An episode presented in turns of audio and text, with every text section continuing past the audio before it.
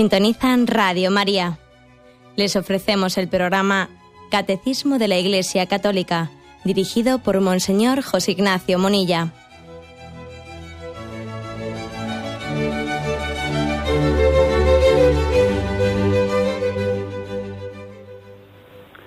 Un cordial saludo a todos los oyentes de Radio María. Un día más, con la gracia del Señor, proseguimos el comentario del Catecismo de nuestra Madre la Iglesia. Estamos en, el apartado que tiene como título Jesús enseña a orar. Después de que habíamos concluido el apartado en el que nos mostraba cómo oraba Jesús, ahora se van recogiendo los consejos, las enseñanzas que es más o menos explícitas que Jesucristo dio sobre cómo orar. Habíamos quedado en el punto 2608, en el que se recogen en el llamado Sermón de la Montaña algunos de los consejos concretos que Jesús dio sobre cómo orar. Habíamos hablado de la reconciliación con el hermano antes de ir a presentar la ofrenda en el altar. Eh, habíamos dicho también cómo Jesús nos pide el amor a los enemigos y la oración por los perseguidos, por los perseguidores. Reza por los que te calumnian, reza por los que te persiguen. Ahí habíamos quedado y vamos a continuar desde ahí. Dice también 2608. Orar al Padre en lo secreto. He aquí Mateo 6.6, otro de los consejos que Jesús da. ¿eh? Orar al Padre en lo secreto. Lo voy a leer. Dice, cuando oréis, no hagáis como los hipócritas, que son muy dados a orar de pie en las sinagogas y en las esquinas de las calles, para que todo el mundo los vea. Os aseguro ya han recibido su recompensa. Tú cuando ores, métete en tu cuarto, cierra la puerta y ora a tu Padre que está allí a solas contigo. Y tu Padre que ve en lo escondido te recompensará. Otro consejo práctico. Orar en la soledad, orar en lo secreto, dice aquí el catecismo. Vamos a ver, ¿qué significa este, este consejo que da Jesucristo? Eh, bueno, hay una cuestión que nos puede causar una cierta perplejidad, y es el hecho de que hay pasajes evangélicos que enfatizan eh, el testimonio público que tenemos que dar ante los demás. Por ejemplo, cuando dice el Evangelio, no se enciende una lámpara para esconderla y que no la vean los demás. Una lámpara se enciende para que se ponga en un lugar en el que se ha visto, ¿no? Alumbren así vuestras buenas obras, para que todo el mundo las vea y den gloria al Padre. Bueno, y, este texto en el que se enfatiza de que nuestras buenas obras tienen que ser eh, también vistas para dar gloria a Dios, parece, parece contradecirse con otros pasajes del Evangelio que dicen que no se entere tu mano derecha lo que hace la izquierda, o este pasaje que acabamos de leer, ¿no? Tú reza, métete en tu cuarto, cierra la puerta y tu Padre que ve en lo secreto, Él te escuchará. Entonces, bueno, ¿cómo, cómo conjugar esas dos almas del Evangelio? ¿Eh? Porque las dos cosas son ciertas, ¿no? El Evangelio, cuando, cuando hay textos aparentemente contrapuestos, tenemos que concluir antes de ver cómo se explica eso, o sea, tenemos que partir del principio de que seguro de que no hay contradicción, que es palabra de Dios, que está inspirada por el Espíritu Santo, pero soy yo el que por mi complejidad o por mi y mi pobreza, me, cuesta entender esos dos aspectos. Sin duda alguna, lo que se está insistiendo es que eh, el objeto, o sea, el objeto formal que se dice, o sea, la finalidad última, la finalidad última de la oración tiene que ser eh, no el juicio o la aprobación de los hombres, sino buscar la complacencia de Dios. Dicho de otra manera, ¿quién es mi público? A ver, ¿quién, es mi público? Porque lo queramos o no, uno siempre eh, habla ante alguien. Pues es cuando una pues cuando una mujer se prepara ¿eh? pues y se maquilla etcétera se maquilla ante alguien ¿eh? pues dice pues voy con mi marido pues me pongo especialmente arreglada pues para bueno uno siempre se prepara ante alguien se prepara ante alguien ¿Quién es mi público? ¿Ante, ante quién hago yo las cosas? Ahora mismo yo que estoy hablando, yo, ante quién hablo? ¿Cuál es mi público? ¿Cuál es la finalidad última que le anima a uno cuando actúa? Yo hago las cosas para qué? Para que me aplaudan, para que mm, de alguna manera mm, pues yo me vaya preparando un camino, porque tengo una estrategia de que haciendo esto consigo otra cosa. ¿Mm? Como dice Jesús también en otro, en otro pasaje, ¿no? no ayudéis únicamente a aquellos que sabéis que si les ayudáis vais a recibir a cambio algo, porque estáis ayudándoles con la perspectiva de, de recibir algo a cambio. Tú ayuda al que sabes que no vas a recibir nada a cambio, etcétera. Es decir, ¿cuál es la finalidad última con la que yo hago las cosas? Y aquí a, a esto va, ¿eh? A esto va este pasaje de Mateo 6:6, orar en lo secreto. Es decir, la cuestión decisiva a lo que se refiere este pasaje del Evangelio no es sin que me vean o que no me vean. Eh, rezar en el cuarto cerrado o rezar en la iglesia. ¿eh? O sea, es decir, no, no, podemos interpretar este pasaje evangélico en el sentido literalista de decir que la cuestión clara que Jesús nos quiere transmitir es mmm, como si nos, nos tuviese que dar casi repelús o alergia rezar en público, como hay que interpretar el espíritu de este texto como cuando dice Jesús también en el Evangelio, no llaméis nadie a nadie padre en la tierra. Hombre, sería un poco absurdo literal eso, interpretar eso en el sentido literalista. Lo que quiere decir es tener en cuenta que toda la paternidad en esta vida no es más que una, un reflejo de la paternidad de Dios. Pero vamos, pues sería absurdo interpretar el Evangelio en el sentido de que yo no pueda llamarle padre ¿eh? a nadie. No, hombre. Entender que toda la paternidad es sino un reflejo una participación de la paternidad divina. Bueno, aquí lo mismo. La cuestión no está en que uno no pueda rezar fuera de su cuarto, no, no es eso. De hecho, Jesús rezó la sinagoga. De hecho, Jesús rezaba ante sus, ante sus apóstoles, ante sus discípulos. De hecho, Jesús, cuando fue a visitar a su amigo Lázaro, que había muerto, y antes de, de resucitarle, hizo una oración, como recordáis que lo dijimos en días anteriores, en la que él dijo, Padre, públicamente rezó ante un grupo numeroso de personas que estaban allí en torno al sepulcro de Lázaro. Padre, yo sé que siempre me escuchas, pero te, lo, te digo por estos que están aquí, para que ellos vean. O sea, es decir, Jesús en ese momento estaba orando, estaba pues no cerrado en su cuarto. Entonces, ¿a qué se refiere pues Jesús, el Señor, en este texto de Mateo 6, 6? ¿no? Tú no, tú no reces como los hipócritas, como los fariseos, en medio de la, de la plaza. La clave está, lo decisivo, pues no es que me vean o que no me vean, sino que lo decisivo es cuál es la intención formal de mi oración. El ser visto por los hombres o el ser visto por Dios. ¿Cuál es mi público?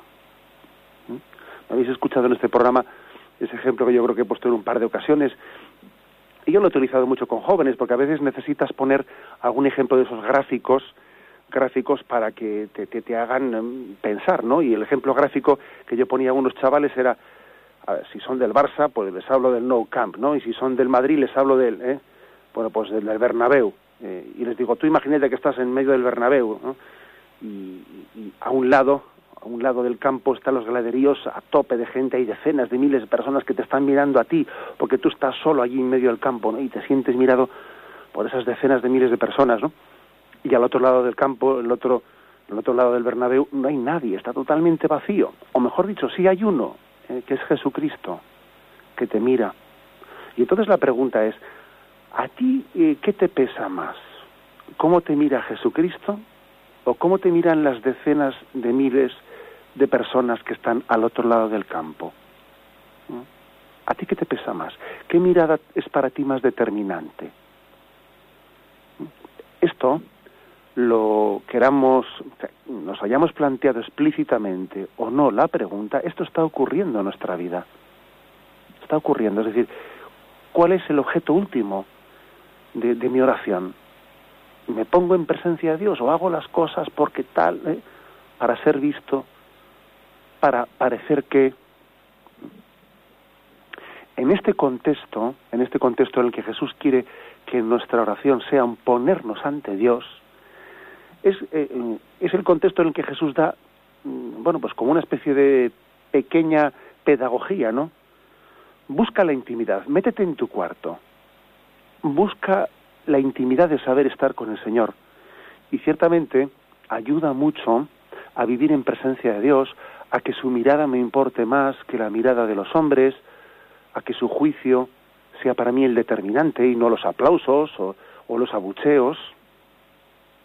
Ayuda mucho el que uno haya sido educado en tener momentos de intimidad. El que en su vida, eh, pues por ejemplo, tenga un rincón especial en el que se queda a las olas con, con el Señor y allí él se sabe mirado, se sabe escuchado, pues por ejemplo uno dice, pues mira, yo tengo una capilla especial en la que me retiro y yo, bueno, pues tengo, es un lugar que me ayuda mucho a la intimidad, ¿no? a veces, siendo pequeños, tenemos grabado en nuestra memoria como en determinado, en un jardín de la casa, allá había una imagen de la Virgen, una capilla, una ermita determinada, momentos de la vida ese acostarnos por la noche, que nuestra madre nos ha acompañado, nos ha ayudado a rezar. es decir, ha habido momentos de especial intimidad. Y es bueno que también exista esto, ¿eh? Es bueno. Porque cuando hay como lugares especiales de intimidad, en el que uno le, se le apetece estar a, siente una gran atracción por esa intimidad de estar a solas con el Señor, esto ayuda a crecer en conciencia de que lo principal de la oración es estar con Él. Si uno tiene esas experiencias de intimidad, en su cuarto, en una ermita, en un sitio especial para Él, cuando le toque estar en público, cuando le toque estar en público, la mirada de los demás no le va a distraer de la mirada de Dios. No le va a distraer. Pues bueno, tenemos que reconocer que la mirada de los demás nos condiciona mucho pues por ejemplo, ¿no? Uno, imagínate, pues lees, lees tú a solas la Sagrada Escritura, la Biblia, ¿no? Pero un día te, hacen leerla, eh, pues, en público, te dicen, a ver, por favor, puedes salir aquí alguien a leer esta lectura, y te tiemblan, ¿eh? Te tiembla la voz, te tiemblan las piernas, ¿no? Cosa que tú, tú a solas le leerías muy a gusto. Pero, bueno, por una parte, esto es explicable sencillamente por la falta de costumbre de estar en público, esto es perfectamente explicable, ¿no? Pero por otra parte también eso implica algo de vanidad, no lo podemos negar.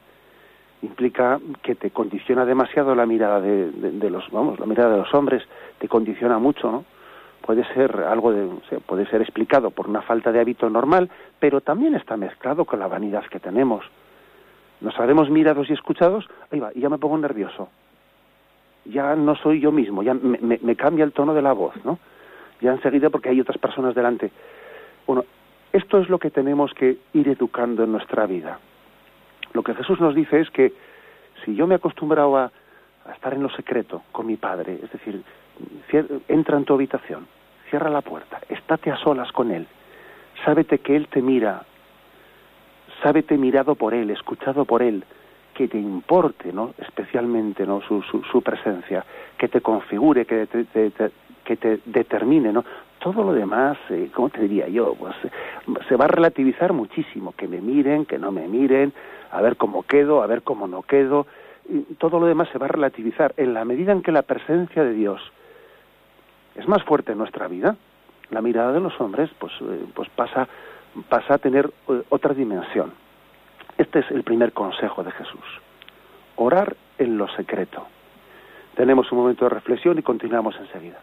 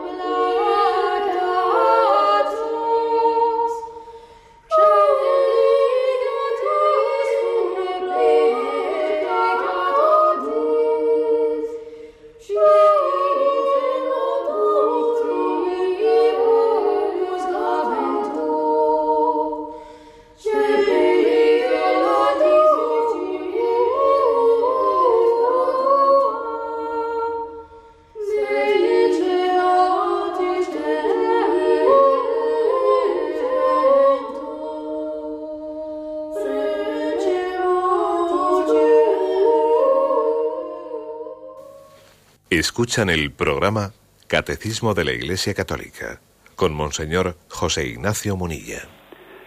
Continuamos en esta edición del Catecismo, continuamos reflexionando sobre los consejos que da Jesucristo en el discurso del Sermón de la Montaña sobre cómo orar. Es el punto 2608. Orar al Padre en lo secreto, eso es lo que hemos comentado en la intervención anterior. Y ahora dice, no gastar muchas palabras. Mateo 6, 7. Y dice así, no gastar muchas palabras. Vamos a ver. Y al orar, no os pongáis a repetir palabras y palabras. Eso es lo que hacen los paganos, imaginando que Dios los va a escuchar porque alargan su oración. Bueno. Luego dice el siguiente versículo, no os asemejéis a ellos, pues vuestro Padre sabe de que tenéis necesidad, aun antes de que le digáis nada. Bueno, o sea que Jesús dice, no gastéis muchas palabras, dale que te pego en vuestra oración.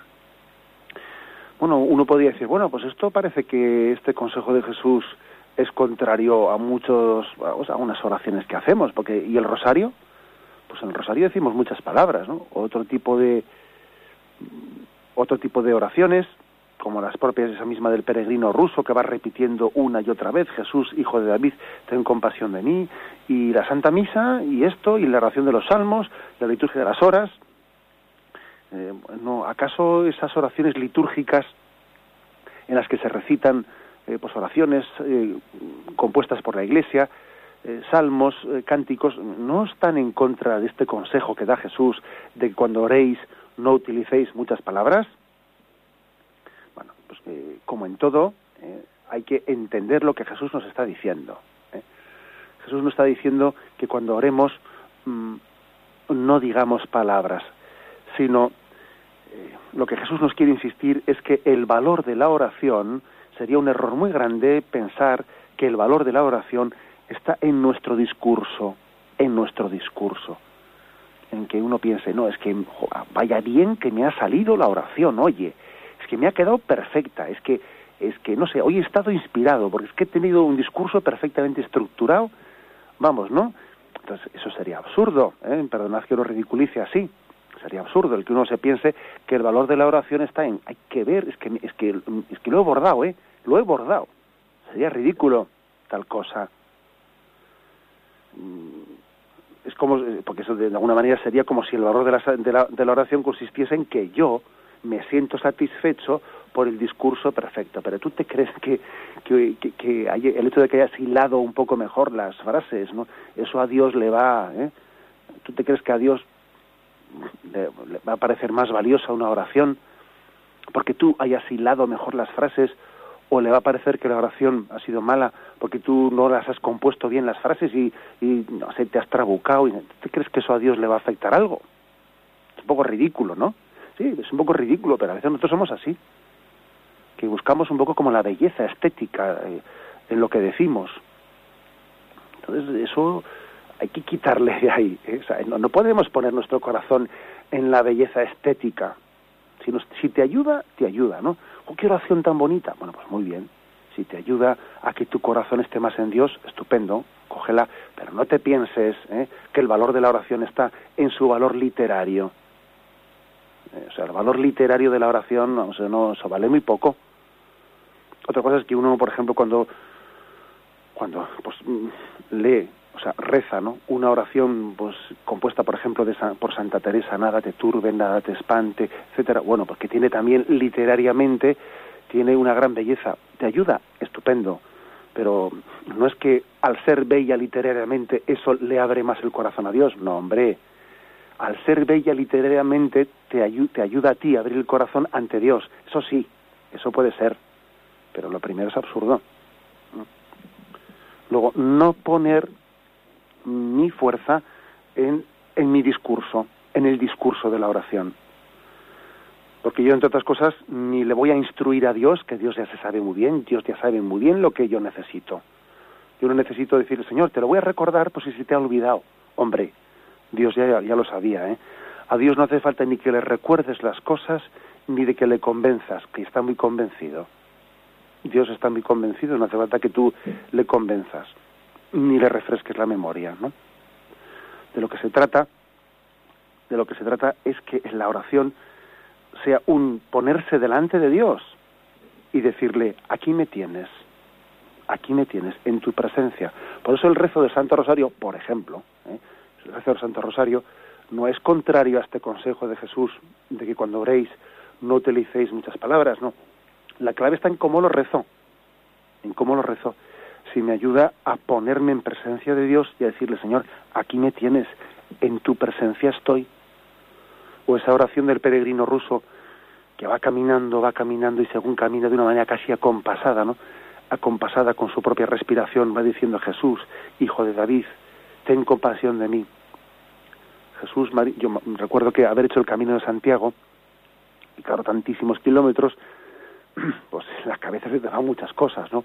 Y recuerdo haber hecho también la experiencia de decir, voy a ir caminando eh, acompasadamente, coger un ritmo en el que yo vaya repitiendo dentro de mí Jesús, María y José, Jesús, María y José, eh, repitiendo, bueno, para que te empapes de ello, para que te empapes, es decir, no poniendo la fuerza en el valor del Dios, o sea, en, en, en, en tu discurso, sino que las palabras que utilices sean un mero instrumento de ponerte en presencia de Dios. Las palabras son instrumentos, ¿no? Las palabras no son el fin de la oración, son, instrumento, son un instrumento para llegar al corazón de Dios.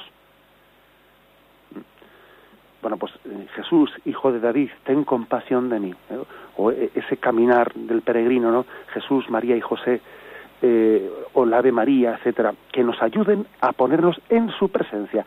La clave de la oración, me lo habéis oído a mí, que no sé cómo no ya estáis hartos de, de escucharme, de escuchármelo, la clave de la oración está en ponernos en presencia de Dios. Lo principal de la oración es a quién me dirijo, con quién estoy, antes de qué le digo. ¿Mm? Me pongo en su presencia. Aquí me tienes. Bien, damos un paso más. Eh, el catecismo nos dice nos dice ahora, mm, eh, estamos recogiendo distintos textos, dice orar en lo secreto, no gastar muchas palabras. Siguiente dice, cuando eres, perdona desde el fondo del corazón al orar. Mateo 6, 14, 15. Esto también viene en, el Sermón de la Montaña y es la conclusión después de que Jesús explicó el Padre Nuestro no nos dejes caer en tentación y líbranos del maligno, dice, porque si vosotros perdonáis a los, a los demás el mal que os hayan hecho, también os perdonará a vosotros vuestro Padre Celestial. Pero si no perdonáis a los demás, tampoco vuestro Padre os perdonará vuestros pecados. O sea, es decir, que es una especie como de un pequeño comentario que, según el Evangelio de San Mateo, añade Jesús al, al Padre nuestro. El Padre Nuestro ahora no vamos a entrar en explicarlo porque el Catecismo lo va a explicar punto por punto, petición por petición del Padre Nuestro más tarde. Pero aquí ha querido, mm, para reservar estrictamente ese comentario para su momento, aquí el Catecismo ha querido recoger esa especie de prolongación después del Padre Nuestro en el que se nos dice que si, eh, dice, lo vuelvo a leer, porque si vosotros perdonáis a los demás el mal que os hayan hecho, también os perdonará a vosotros vuestro Padre Celestial, pero si no perdonáis, tampoco vuestro Padre Celestial os perdonará. Bien, es un tema que ya hemos comentado algo, algo en, en este mismo punto, cuando se habló del amor a los enemigos, la oración por los que nos persiguen, eh, la reconciliación con el hermano antes de presentar la ofrenda en el altar, pero aquí hago, aunque sea un breve comentario complementario. Una oración bien hecha, una oración hecha con intensidad, es aquella que al ponernos ante Dios nos hace caer en cuenta de que todo es gratuito, de que todo es don de Dios. Uno cuando reza y comprende la presencia de Dios en su vida, se da cuenta de que su vida es un regalo. Todo es don, todo es gracia. ¿Qué tengo yo que no haya recibido? Si Dios es mi Padre, etcétera, etcétera. ¿eh? Es decir, mm, tenemos que mm, subrayar que un signo, un signo de la oración bien hecha es la conciencia de gratuidad. La conciencia de gratuidad. La oración bien hecha a mí me lleva, me lleva a descubrir, descubrir que, que uno no tiene más mérito que, que, que, que acoger el amor de Dios. ¿Cuál es el mérito del hombre? El mérito del hombre es acoger el amor de Dios, no estorbarle a Dios, ¿no? Por eso, por eso cuando uno tiene esto bien claro, que todo, que, todo es gratuito, que, que, nuestra vida es un don de Dios, en una oración bien hecha, pues hombre, pues eso nos lleva a relativizar muchas cosas. Uno hace una lectura muy distinta de las cosas que ocurren en su vida y le lleva a relativizar problemas que hay en su vida, disgustos, disgustos, y dice, pues no es para tanto, ¿no? Mira, tengo este lío en la cabeza, he tenido un problema en la oficina, hemos tenido un roce, un enfrentamiento, pues que no es para tanto, ¿no? Si es que, o sea, la experiencia de que la vida es un don gratuito de Dios hace que uno relativice otras cosas. Y al revés, valora lo que antes no valoraba cosas a las que antes no les daba la más mínima importancia, ahora comienza a dárselas. O sea, desde, la experiencia de Dios, uno redimensiona su vida, redimensiona su vida. ¿eh? Sufre menos por lo que no tiene que sufrir, goza más por lo que tiene que gozar, no teme lo que no tiene que temer y espera lo que tiene que esperar. ¿eh? O sea, que es que mm, esta, esta es una gran enseñanza de la oración. Ver la vida desde la perspectiva de Dios. Es uno cuando reza está viendo la existencia desde, desde, desde unos catalejos. Es impresionante, ¿no? Como cuando hay un paisaje tal y alguien te, te, acerca a unos catalejos y dice, anda, fíjate, fíjate lo que veo yo allí. Mira ese, mira tal, ¿no? Y está viendo una dimensión que antes no veía. Algo así es la oración. Algo así es la oración que nos permite ver la vida juzgarla, valorarla, pues desde la perspectiva de Dios, ¿no? Y desde la perspectiva de Dios hay muchas cosas que pasan en esta vida que son bobadas, pero bobaditas, ¿no? Que nos están agobiando, nos están agobiando. Y desde la perspectiva de Dios son insignificantes, son insignificantes.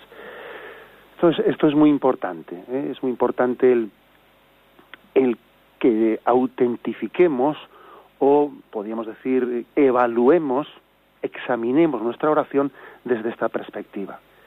Y entonces, a esto se refiere aquí el catecismo, si uno vive así, se derriban muros, la oración derriba muros, derriba muros, porque la oración nos llega a comprender que dónde están mis, mis enemigos, vamos a ver, pero qué enemigos, pero si, si, si el, auténtico enemigo es el pecado, ¿qué enemigos?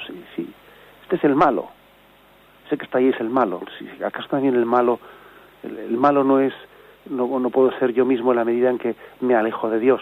O sea, se derriban muros cuando uno se pone en presencia de Dios y, se da cuenta de que las cosas tienen otra dimensión distinta, ¿no? Tenemos que pedir mucho este don, ¿eh? el don, el don de, de, introducirnos en la presencia de Dios y ver las cosas distintas, ver, ver el mundo nuevo, el mundo nuevo. Tenemos un momento de reflexión y continuamos enseguida.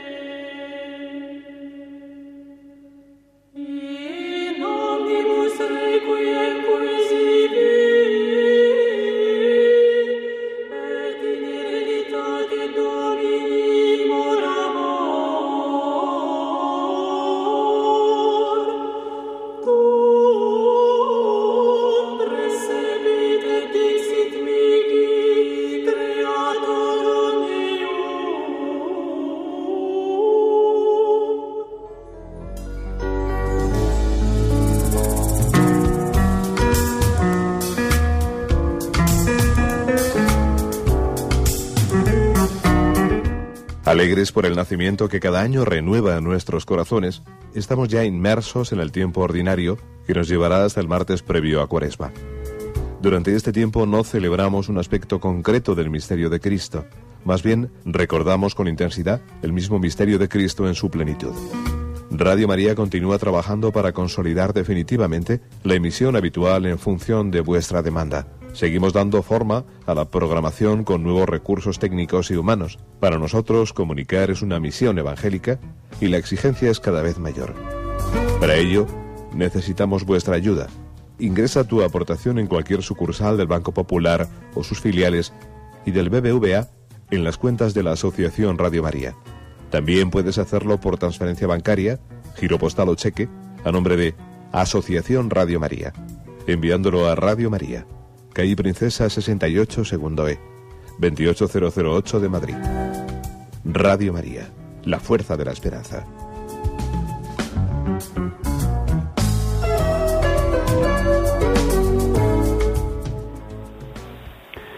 Y continuamos en esta edición del Catecismo. Queremos concluir hoy este punto 2608, en el que se explicitan diversos consejos que Jesús da sobre cómo orar, consejos que él da en ese sermón de la montaña. Decíamos en la intervención anterior, perdonar desde el fondo del corazón al, orar. Y decíamos que cuando alguien ora y, descubre que, que la vida, que el, que el amor de Dios es gratuito, que todo es gracia, que la vida es un milagro de amor de Dios, ¿cómo Él no va a perdonar? Si, si alguien descubre que, que la vida es un milagro de amor, hombre, que Él no perdone, pues es que tendría delito tendría delito. Es algo así como lo que dice el Evangelio en ese, en ese, en esa parábola, que a alguien se le perdona una gran deuda y cuando salió a la calle eh, se topó con alguien que le debía a él una mísera, una, una mínima deuda y le agarraba por el cuello haciéndose la pagar. ¿A dónde vas tú? ¿A dónde vas tú? ¿No te das cuenta que, que tú eres tú eres hijo de misericordia? Si eres hijo de misericordia, tú tienes que ser misericordioso. Esto es lo que este es el consejo que da Jesús. ¿eh? La oración nos tiene que hacer caer en cuenta de que somos hijos de misericordia. Cuando uno ora, se va empapando de esa realidad y sin darse cuenta, si ora bien, se va haciendo misericordioso, se va haciendo misericordioso. Y esa dureza de corazón que tiene, ya sé que hay personas que igual tienen un pronto, un pronto que les hace ser duros, ¿no? Pero bueno, lo que tienen que hacer es orar más, orar más y, poco a poco nos vamos empapando de eso que contemplamos. Contemplamos un corazón misericordioso que a base de contemplar, pues uno parece que... ¿eh? Esto es algo parecido, esto es, bueno, es una broma, pero más de uno me ha dicho que es verdad. Cuando tú ves a dos personas que siempre las ves juntas, por ejemplo el típico matrimonio que parece que no se, que no se separa nunca, o dos amigos, eh, dos hermanos que van siempre juntos, ¿os habéis fijado que suele dar la impresión de que llega el momento en que se parecen, porque como siempre les ves juntos, llega el momento en que, eh, que parece que se parecen, hasta físicamente, ¿no? Bueno, pues eso, que en alguna ocasión los psicólogos también pues, suelen hacer una, eh, pues una, extraer una consecuencia de, de, esa percepción visual que llega a identificarnos. Esto ocurre espiritualmente, solo que no, solo que espiritualmente no parece que se parezcan, sino que verdaderamente se contagia. El que ora con frecuencia acaba siendo misericordioso, porque por osmosis, en la oración, se transmite la misericordia del corazón de Cristo y nos hace misericordiosos. Y concluye diciendo, que me estoy liando con esto, concluye diciendo, otro último consejo. Mm, también Jesús nos insiste en, en, la oración en, dice, la pureza del corazón y la búsqueda del reino. Aquí se nos citan tres versículos. O sea, la oración bien hecha tiene que buscar la pureza del corazón y la búsqueda del reino. Primero, Mateo 6, 21. Dice, perdón, sí, Mateo 6, 21. Pues donde tengas tus riquezas, allí tendrás el corazón. Primera llamada de atención. Es decir, ¿dónde está el centro de gravedad, de gravedad de nuestra vida? si yo no rezo o si la oración no ocupa un lugar central en mi vida, es que mi centro de gravedad no está en Dios. Es que es así. Porque una cosa es que racionalmente, intelectualmente, yo afirme el centro, de, el valor supremo de mi vida es Dios. Sí, pero un momento, un momento, ¿eh? Tú no solamente eres una razón abstracta tú también eres, eres un ser que tienes un corazón, que tienes unos afectos, que tienes unos sentimientos. Entonces, como dice aquí este, este pasaje, ¿no? Donde están tus riquezas, allí está tu corazón. ¿En qué empleas el tiempo de tu vida?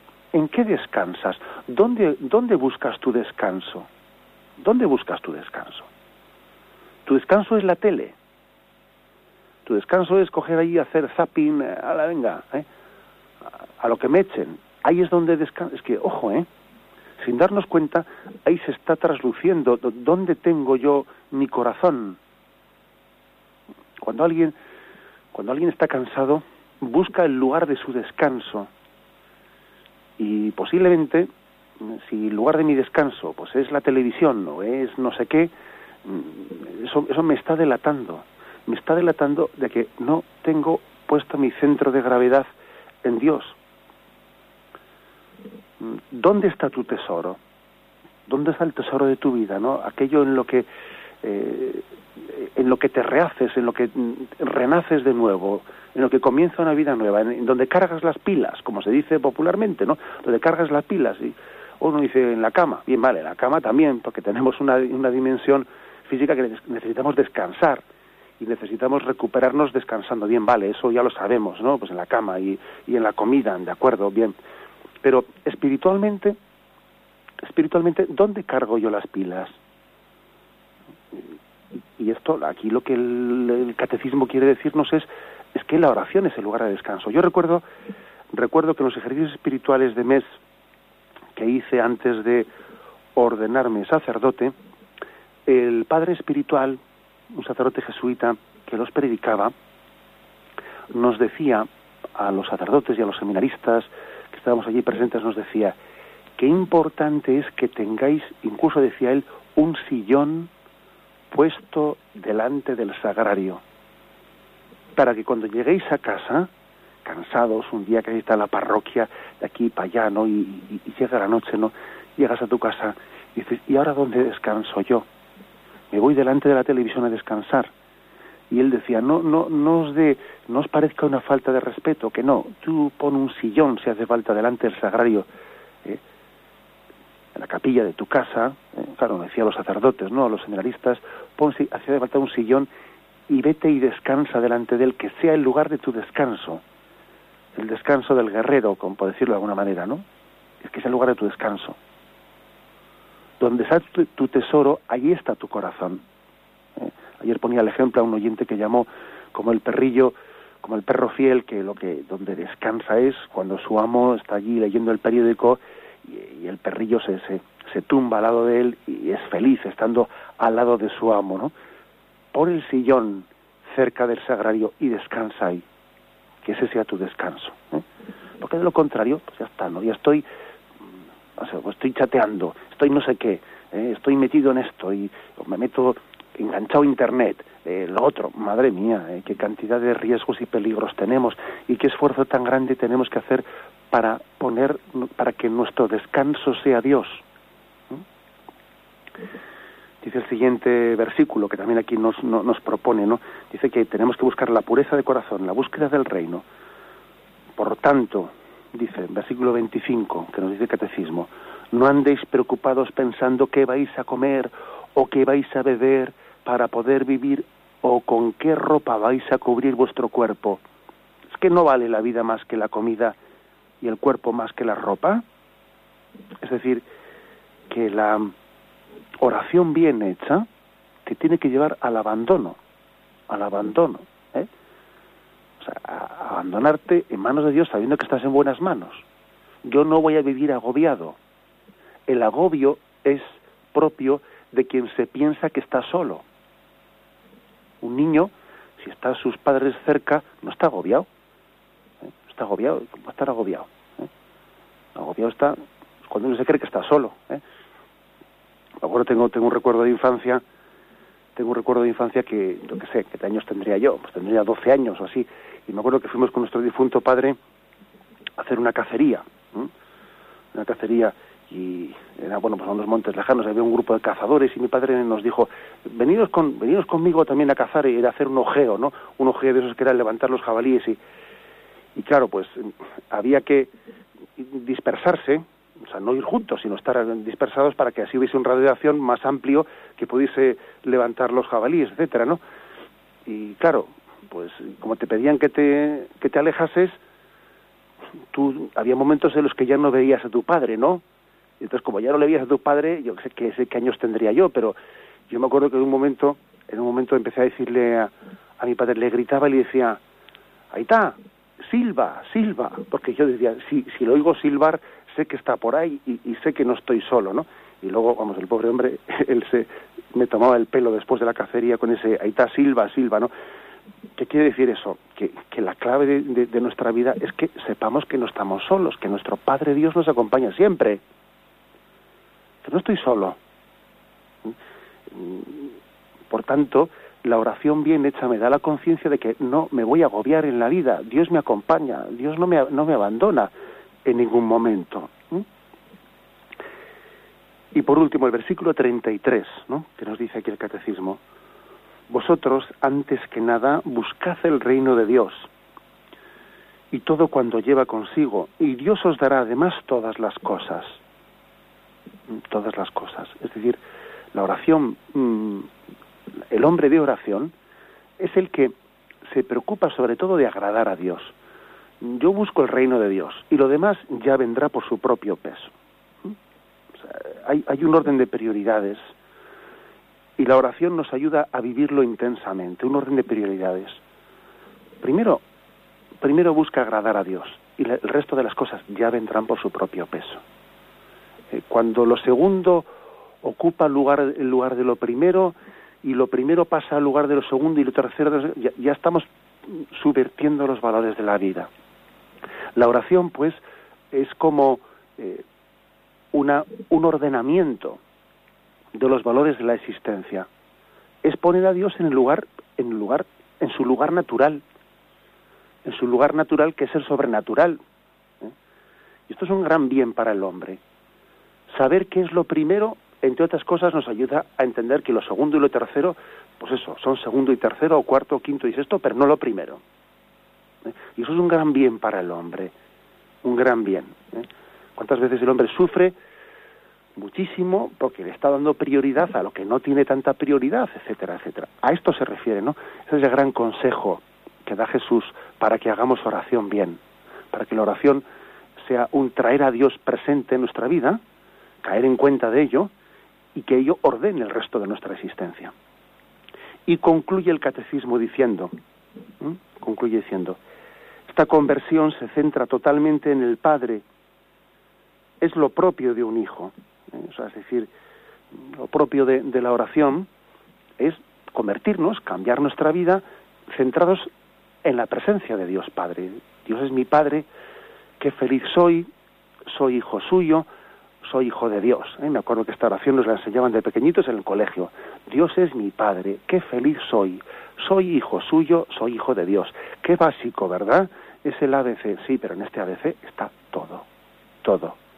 Y de aquí se pueden extraer todas las consecuencias. ¿eh? Por eso concluyo, ¿no? Concluyo con esta, con esta oración. Eh, recuerdo que, que cuando hace años, no sé si os acordáis vosotros de ello, eh, a Vallejo Nájera, eh, que estaba, que estaba aquel gran psiquiatra que estaba quejado de un cáncer galopante y que él era muy consciente de que estaba a punto de fallecer y fue entrevistado en televisión, vamos, semanas antes o días antes de su fallecimiento, en una entrevista, estoy hablando ya hace muchos, muchísimos años, ¿eh? una entrevista que fue pues, muy vista, porque entonces no había otros canales de televisión, muy vista, ¿no? Y muy comentada, y, y la entrevistadora le preguntó y le dijo, usted que, ahora nos ha dicho, ¿no? Que le quedan pocos días de vida, que es muy consciente de ello, usted que es un gran psiquiatra, usted que tiene, ha tenido libros libros de psiquiatría y son libros de texto de las más famosas universidades de psiquiatría de Estados Unidos, etcétera, un hombre pues de este de esta trascendencia cultural, etcétera, etcétera. ¿Qué está usted leyendo, eh? leyendo en los últimos días de su vida? ¿Cuáles son? Eh? Y él dijo, ¿no? Pues en estos últimos días he vuelto a empezar a leer el catecismo, el catecismo que aprendí de pequeño. Y al final, al final nos tenemos que eh, afirmar en la oración, en lo básico, Dios es mi Padre, qué feliz soy, soy hijo suyo, soy hijo de Dios. La oración más perfecta, la oración más elevada, coincide con la oración del niño. El místico y el niño y el niño se entienden perfectamente. Se entienden perfectamente. También pedimos que nuestra oración sea así, sea mística, sea la del niño. Pedimos este don, pedimos esta gracia. Lo dejamos aquí y vamos a dar paso a la intervención de los oyentes. Podéis llamar para formular vuestras preguntas al teléfono 917 107 700 917 107 700.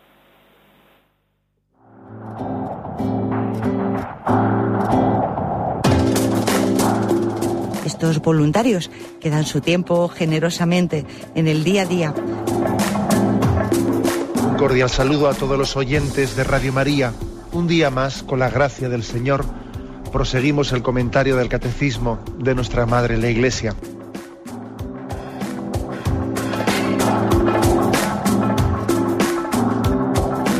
Porque le has quitado la única manera de protesta que tiene. O sea que cuando hay un dolor fuerte no hay que tomar analgésicos, hay que ir no, no, directamente hay que al tomar, médico. no, sí, hay que bien, Primero ir pero no analgésicos fuertes para que se cometa el error de bloquear la defensa y no poder llegar al diagnóstico. Bien, bien. ¿Le gustaría tener sus programas favoritos de Radio María para escuchar en cualquier momento? Llame y pídanos el programa que más le interesa en cualquiera de sus emisiones. Recogeremos su petición y sus datos completos para hacer el envío. Solo necesita un lector de CD o DVD que admita el formato de compresión MP3. Llame al 917-107-700 y atenderemos su petición encantados. Tome nota. 917-107-700. Radio María, más cerca de usted.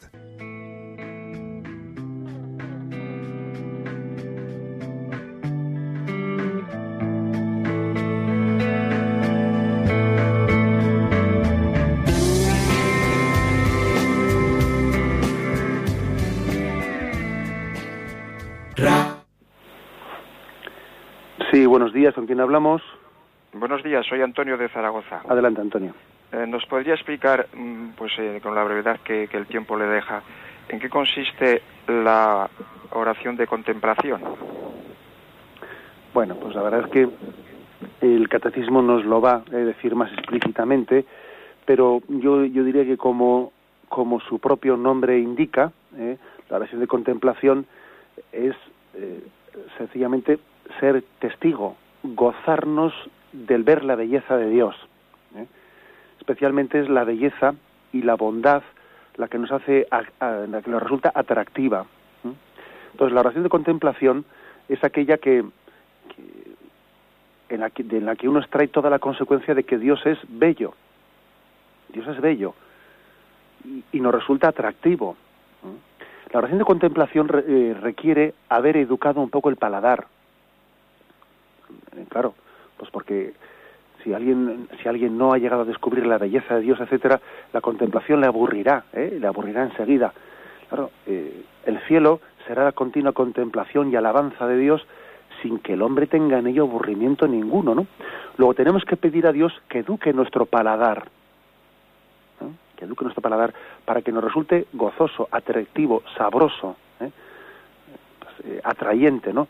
Eh, el misterio de Dios, su belleza, su bondad. Eso es la contemplación. ¿eh? Gozarse contemplando, gozando, gozarse viendo.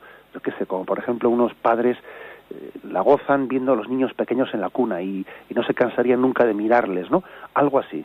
Esa es la, la- una imagen que se me ocurre para, para comparar lo que es el misterio de la contemplación. Adelante, vamos a un siguiente oyente. Buenos días. Hola, buenos días. Buenos días, sí, señor. lo escuchamos. Mm, No digo ni dónde soy ni cómo me llamo. Vale, eh, lo que usted explica hoy le viene estupendamente para usted. Mire, nos conocemos porque nos hemos visto en Roma dos veces, ahora cuando la canonización del Beato Rafael, y sigo todo en los periódicos, hoy va a salir también un artículo muy bueno, y lo que le está pasando a usted, eso es una grandeza, porque usted no está solo. Y hablando de ayer de la epístola de la misa, pues ya sabe cómo lloraba porque no tenía hijos y porque eso y la malta, bueno, la insultaban y todo. Y su marido le dijo, si valgo yo más que diez hijos. Bueno, pues Cristo le está diciendo eso. valgo yo más que todos los que le están haciendo daño. Y esos, cuando estén delante del Señor, si es que verdaderamente son sacerdotes, pues tienen que pensarlo muy bien. Entonces, creo que lo que usted ha dicho hoy, pues para mí es decírselo a usted. Y que le quiero mucho, que rezo mucho por usted, muchísimo, y muchas, en España, media España o digamos entera la que sea católica, estamos con usted. No tenga miedo y diga siempre sí. Me conozco muy bien, en todos los sentidos, y ya le digo, la última conversación que tuvimos fue en Roma. Y que te ha dejado la trapa, pero se ha encontrado a Loyola, a donde yo he ido tres veces, y vaya mucho. Que ahí es una maravilla la oración, y bueno, que ha dejado al Cristo Dotero, pero se ha encontrado con el Sagrado Corazón de Jesús de, San Sebastián. De acuerdo, muchísimas gracias. Bien, agradezco sus palabras y además también agradezco pues el ser objeto de tanto cariño y oración, etcétera. Pero bueno, también me va a pedir el oyente, y además también aprovecho para decírselo a todos, que, que yo pienso que también debemos de ser muy discretos pues en, el comentario que hagamos, porque, porque bueno, pues uno con todo, con toda la buena voluntad, pues quiere apoyar a uno, pero a veces lo podemos hacer de manera que apoyando a uno parece que, ¿eh? no sé, pues como que eh, lo hacemos un poco mm, contra, bueno, no lo digo por el oyente, ¿eh? sino lo podemos hacer contra otros o de manera que el apoyo de uno está dejando al descubierto pues el, el, mal del otro. No lo hagamos así. Yo pienso que basta con saber que rezamos unos por otros y no hace falta no hace falta estar enfatizando el que lo que a usted le está pasando ni nada por el estilo. Eh, está en manos de Dios y yo pienso que tenemos que ser muy discretos eh, en la manera de, de, expresarnos. Porque porque igual queriendo hacer bien también podemos humillar a otros, ¿no? Y eso es importante evitarlo por encima de todo. Para sanar heridas, etcétera, hay que evitar cualquier tipo de, de bueno, pues que pudiese dar la impresión de que mm, defendemos a unos eh, frente a otros y, eso hay que evitarlo. El obispo es padre de todos y como padre de todos que es, pues, pues tiene que visualizarlo también de esta manera. Recemos por todos, eh, unos por otros, que eso sanarán las, las heridas que tenemos. Adelante, vamos a pasar a un siguiente oyente. Buenos días. Hola, buenos días. Buenos días. Eh, Monseñor Munilla, soy Marta de Zaragoza. Eh, mire, muchas gracias porque le, con todo lo que usted sabe, pues yo le entiendo muy bien y supongo que mucha gente. La pregunta que tengo no tiene nada que ver con lo de hoy, pero es que es que no la entiendo.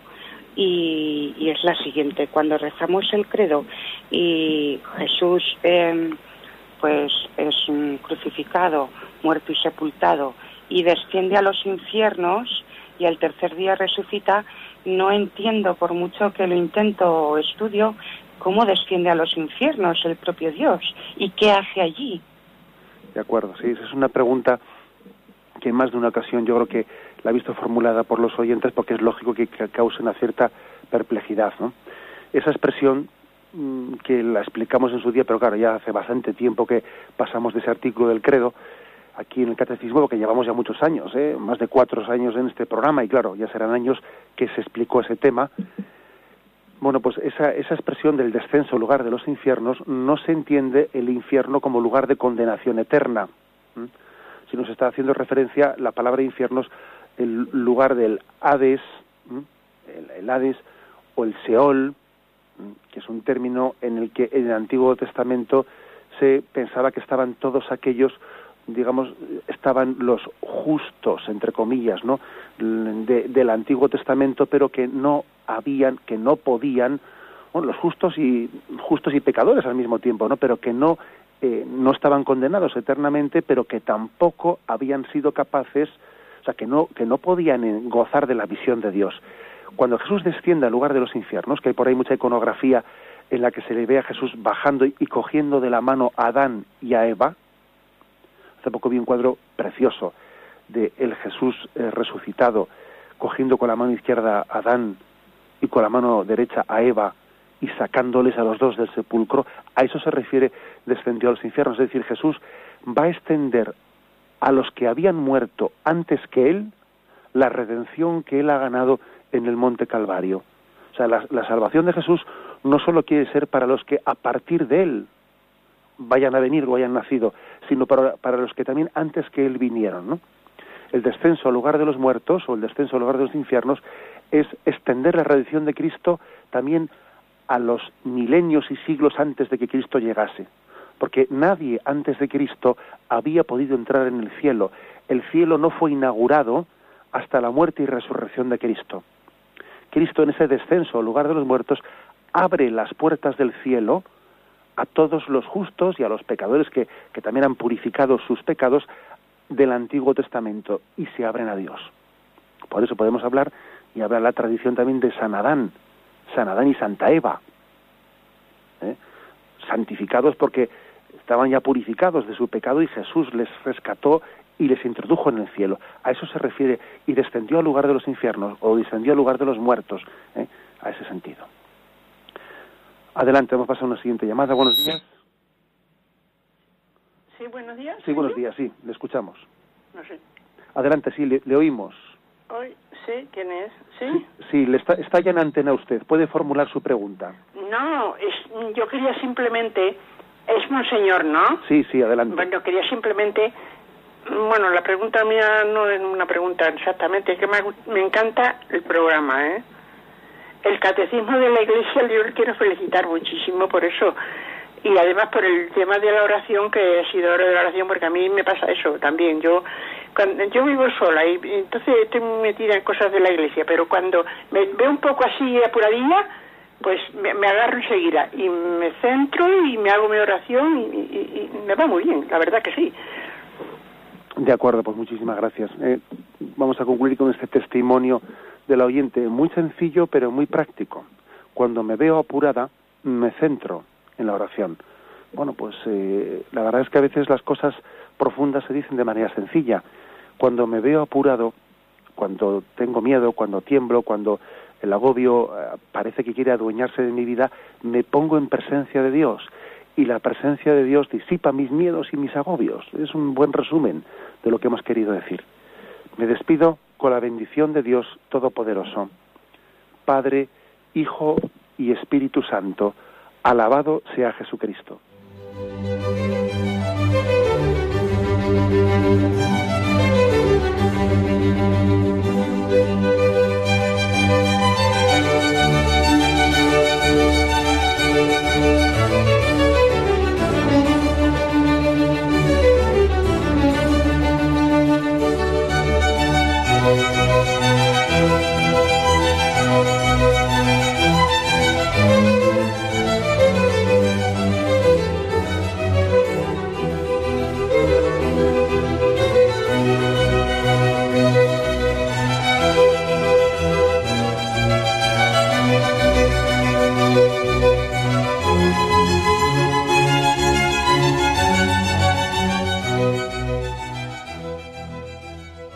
Les hemos ofrecido el programa Catecismo de la Iglesia Católica, dirigido por Monseñor José Ignacio Monilla.